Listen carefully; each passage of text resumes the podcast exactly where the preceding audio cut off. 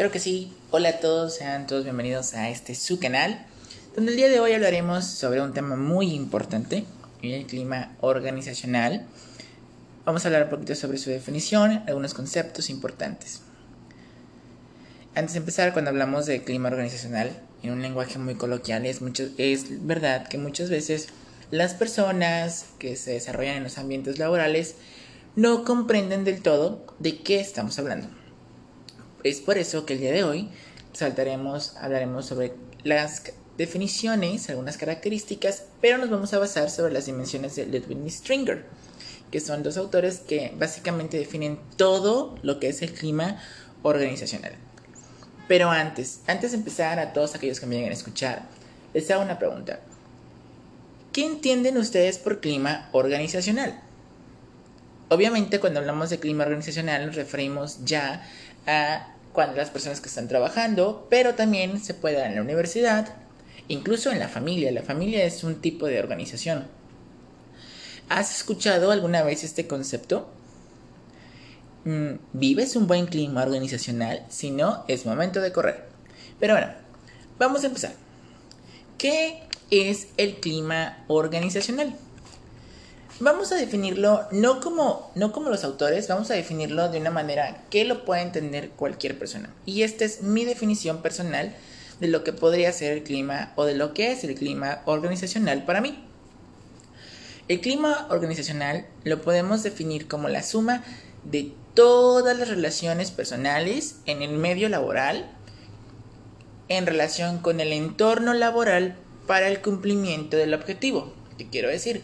es como yo me relaciono con todas las personas a mi alrededor, con todas las personas que forman parte de la empresa en la que estoy, cómo me relaciono con el ambiente, obviamente el ambiente influye, no sé si tenemos quizás mm, una oficina en mal estado o es una oficina en buen estado, entonces la suma de todo eso ayuda al cumplimiento de los objetivos. Claro que esta suma o esta Vamos a decir que en esta ecuación algunas cosas pueden sumar, pueden restar y no siempre puede ser bueno. Puede existir quizás algunos eh, desarrollos o algunos ambientes laborales donde quizás el clima o la suma de todas estas no sean como lo más positivo. Entonces, eso es lo que yo, yo como estudiante podría definir lo que es el clima organizacional, pero más que nada, más importante, lo que yo entiendo como clima organizacional ya trabajando, ya siendo parte de una organización. Pero vamos a ver qué dicen. Por ejemplo, para Forehand y Glimmer en 1964, ellos mencionan que el clima se plantea como el conjunto de características permanentes que describen una organización, la distingue de otra e influye en el comportamiento de las personas que lo forman es meramente lo que me refería. Ahora, también, por ejemplo, Sudarsky, citado, bueno, en 1977, él define el clima organizacional como un concepto integrado que permite determinar la manera como las políticas y prácticas administrativas, la tecnología, los procesos, la toma de decisiones, muy importante, se traduce a través del clima y las motivaciones en el comportamiento de los equipos de trabajo y las personas que son influenciadas por ella. Un poquito técnico.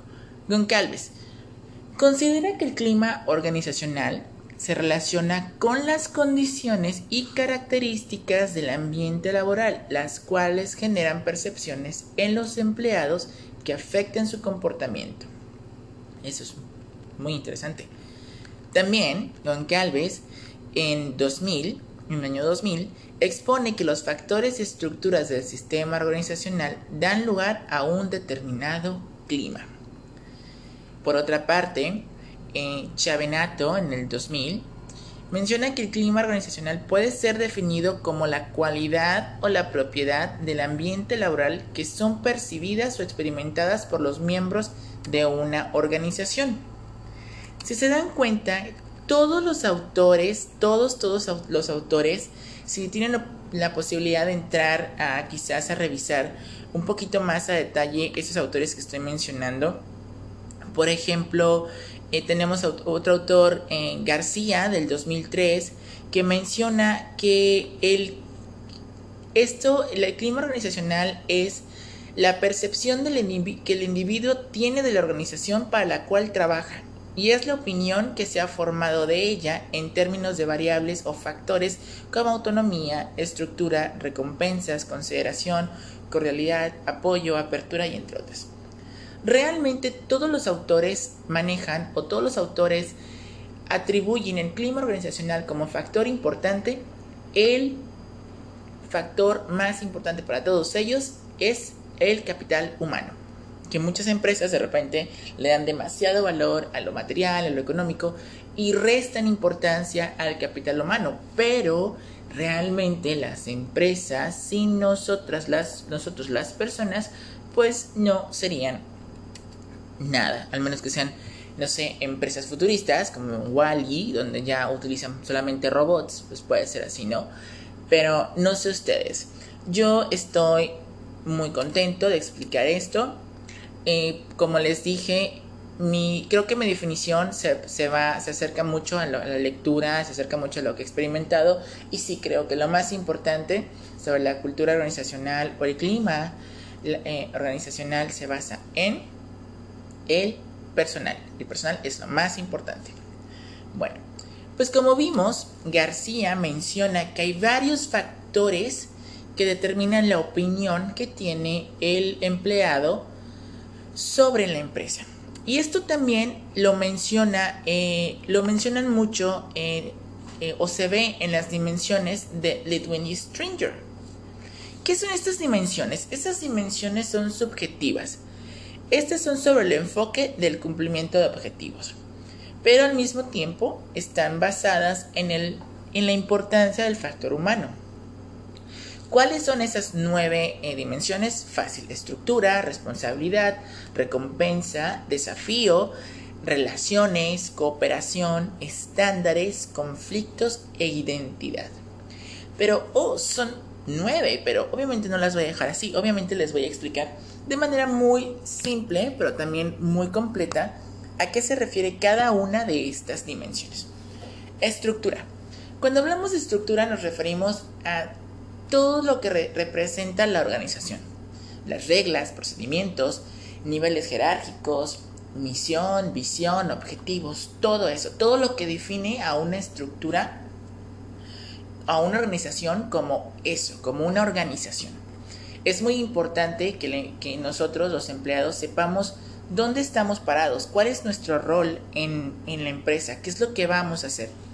Y una de las herramientas administrativas más sencillas que nos pueden ayudar a definir esto, definitivamente es el organigrama. El organigrama es la, la plasmación, perdón, ay, es la representación gráfica de los niveles jerárquicos de la comunicación, la cadena de mando. Entonces, eso es súper importante. Cuando hablamos de responsabilidad, hablamos sobre la autonomía que tienen los trabajadores para realizar sus labores. ¿Qué, ¿A qué se, qué se refiere esto? Es la percepción que tiene, cuando hablamos de responsabilidad no hablamos de soy responsable y llego temprano, soy responsable y cumplo mis objetivos, no.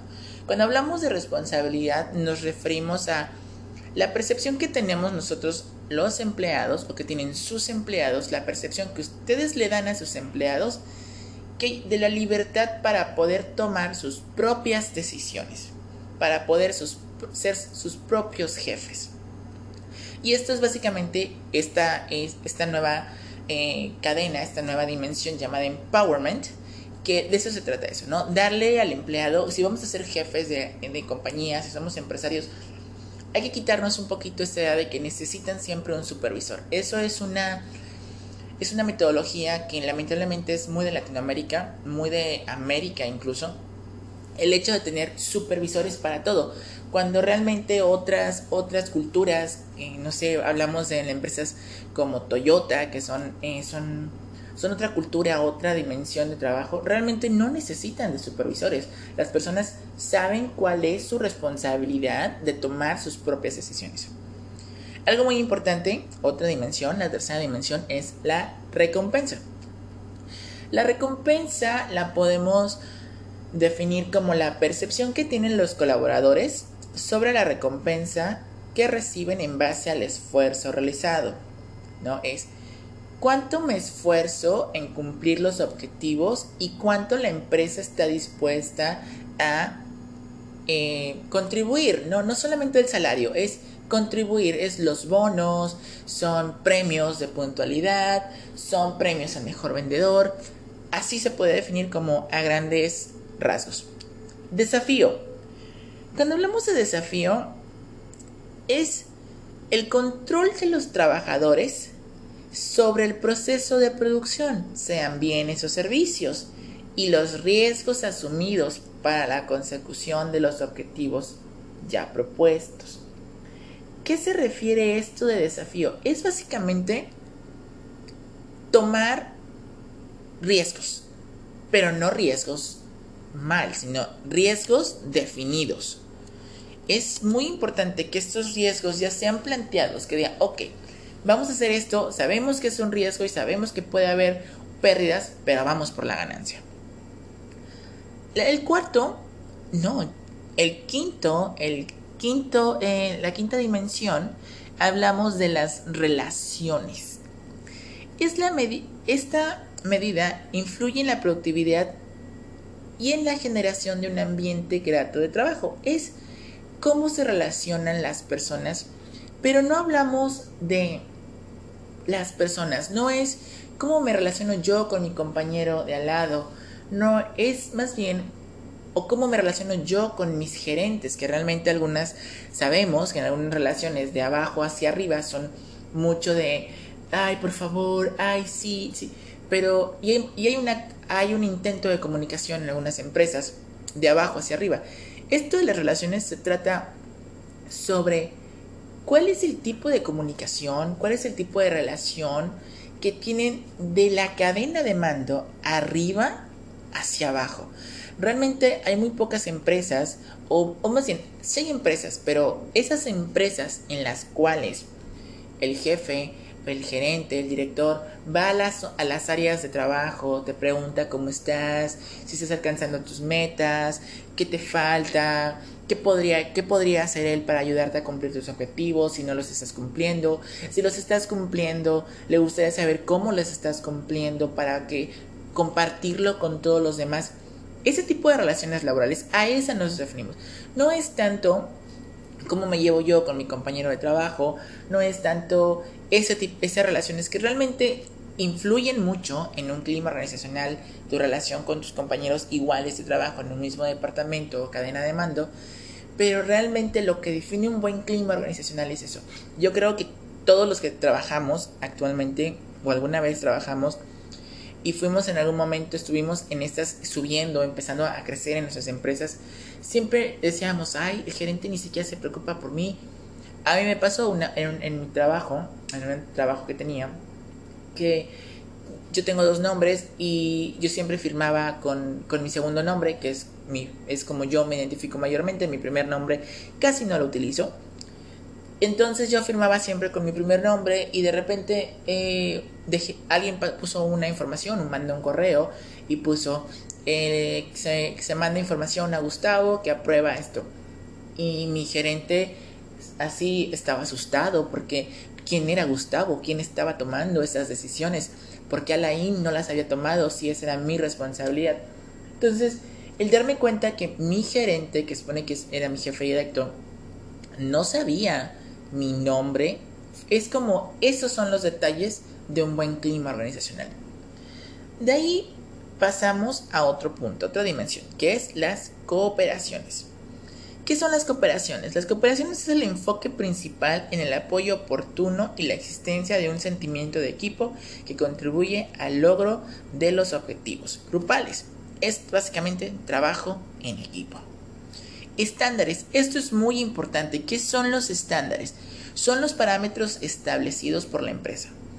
en torno a un nivel de rendimiento equitativo. En cuanto a las exigencias, obviamente, sean razonables y coherentes.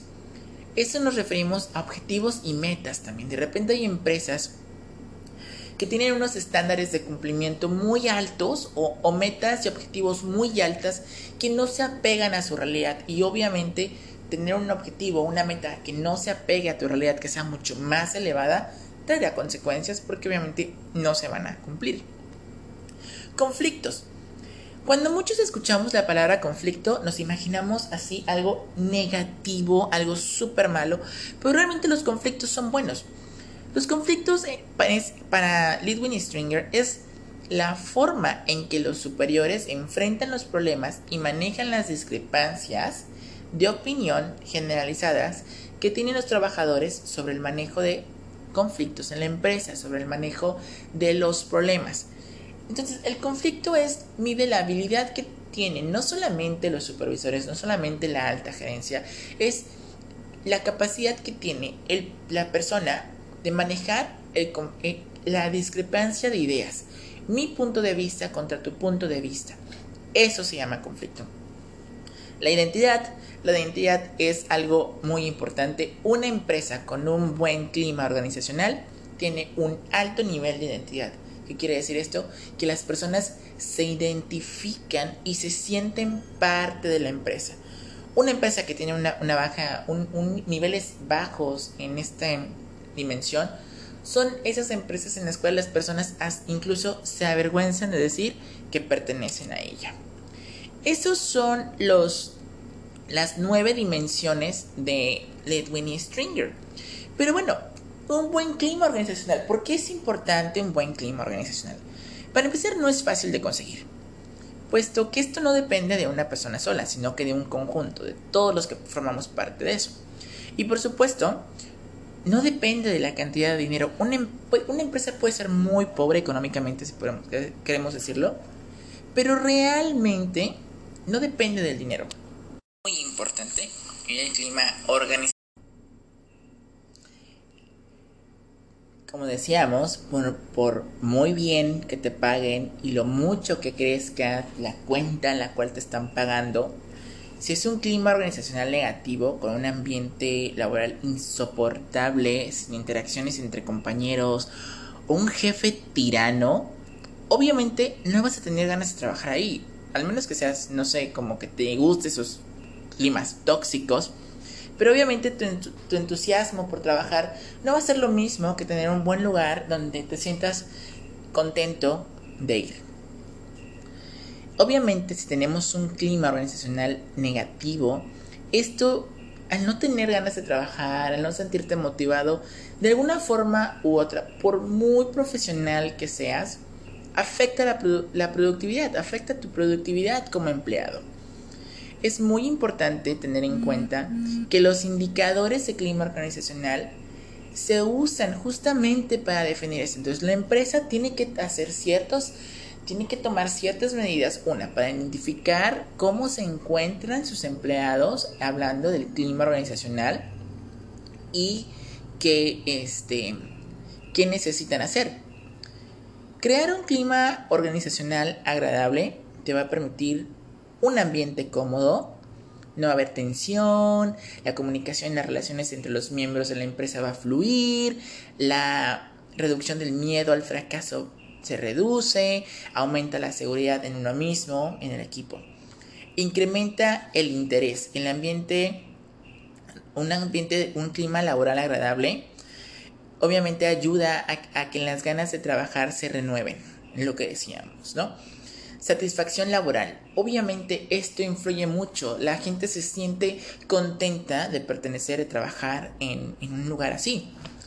Mejora la productividad laboral, pero por supuesto, empleados felices son empleados productivos. Un empleado que se siente escuchado, que pertenece, que tiene, sabe que tiene toma de decisiones, que sus opiniones cuentan, que su gerente se preocupa por él, que hay buenas recompensas, muy importante, hay excelentes recompensas.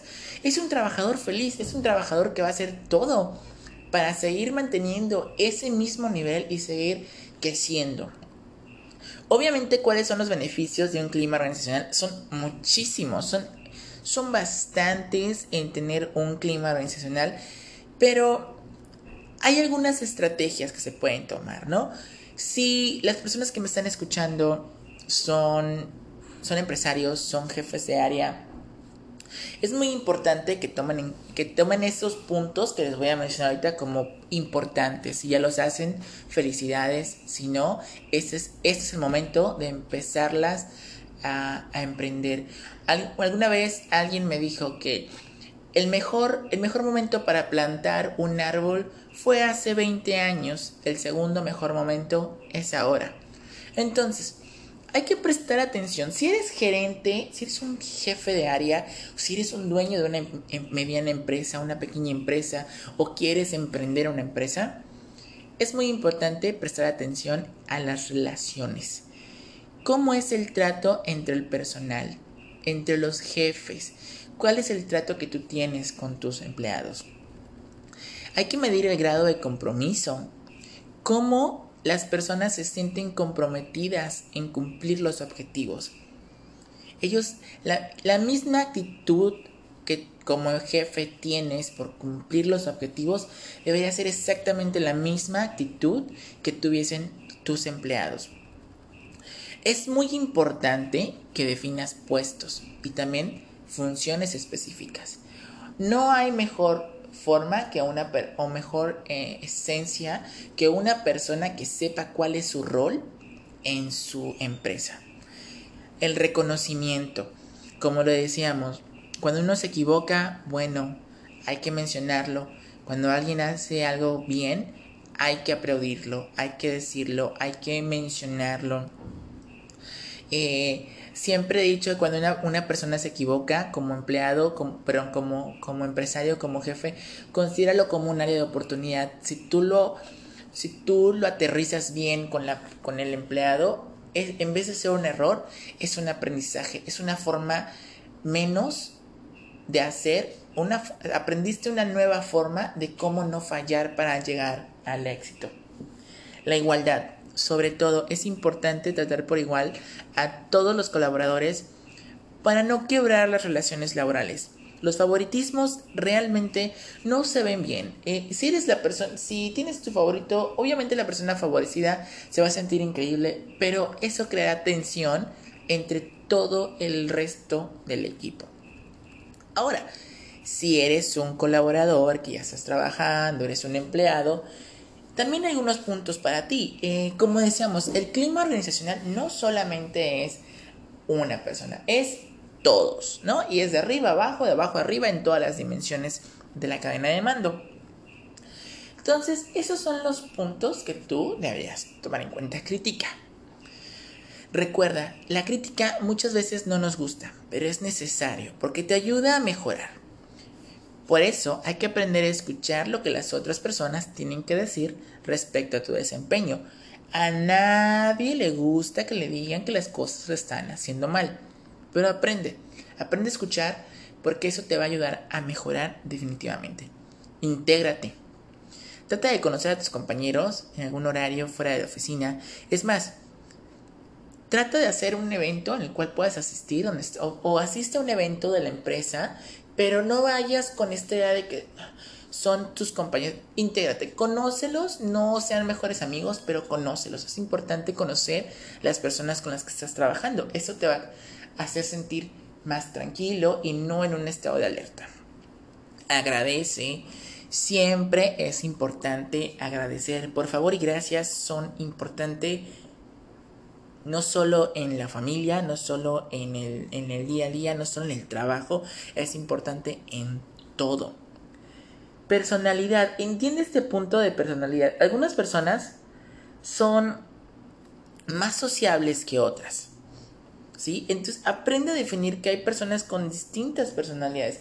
Quizás hay un, hay un compañero de trabajo que casi no habla, casi no, no, no está en como en ese convivencia, pero no significa que esa persona sea mala, no significa que esa persona no quiera convivir contigo. Entonces aprende a identificar y aceptar las personalidades y obviamente entender que todas son distintas. ayuda. Ese es otro punto muy importante. Y hazlo de forma desinteresada. No para incomodar a las personas, ayuda porque así lo quieres hacer. Y porque quizás... Eh, ¿Por qué digo esto de desinteresado o perjudicar a las personas? Porque muchas veces hay personas que se sienten mal de recibir ayuda. Entonces, eh, porque sienten que quizás no están haciendo las cosas bien o pueden sentir que estás de entrometido, que aguas, que ahí es un trabajo, no es, el, el problema no es tuyo, el problema puede ser a la otra persona, pero aprende a identificar eso, ¿no? Sea amigable, es bueno saludar, mostrar interés más allá del trabajo, tan fácil como preguntar, hey, ¿cómo estás? ¿Cómo te va? Muy importante.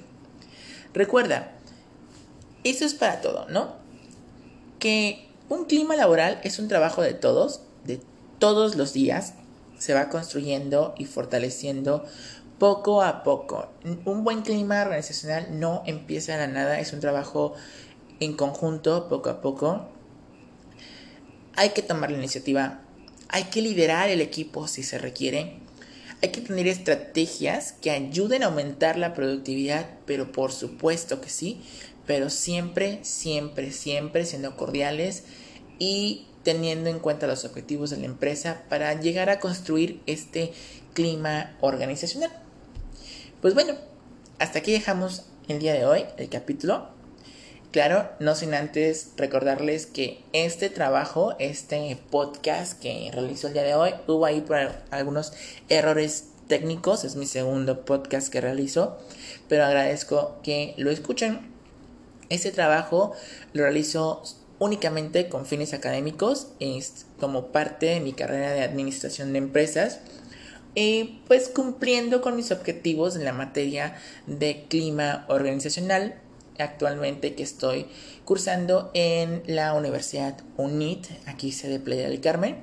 Mi nombre es Gustavo Ochoa, pero pues como saben me pueden llamar Alain y pues, sin más por el momento, espero que tengan una excelente tarde, que, que disfruten, espero que la información que les brindé sea de importancia, sea de su agrado y hasta la próxima, chao.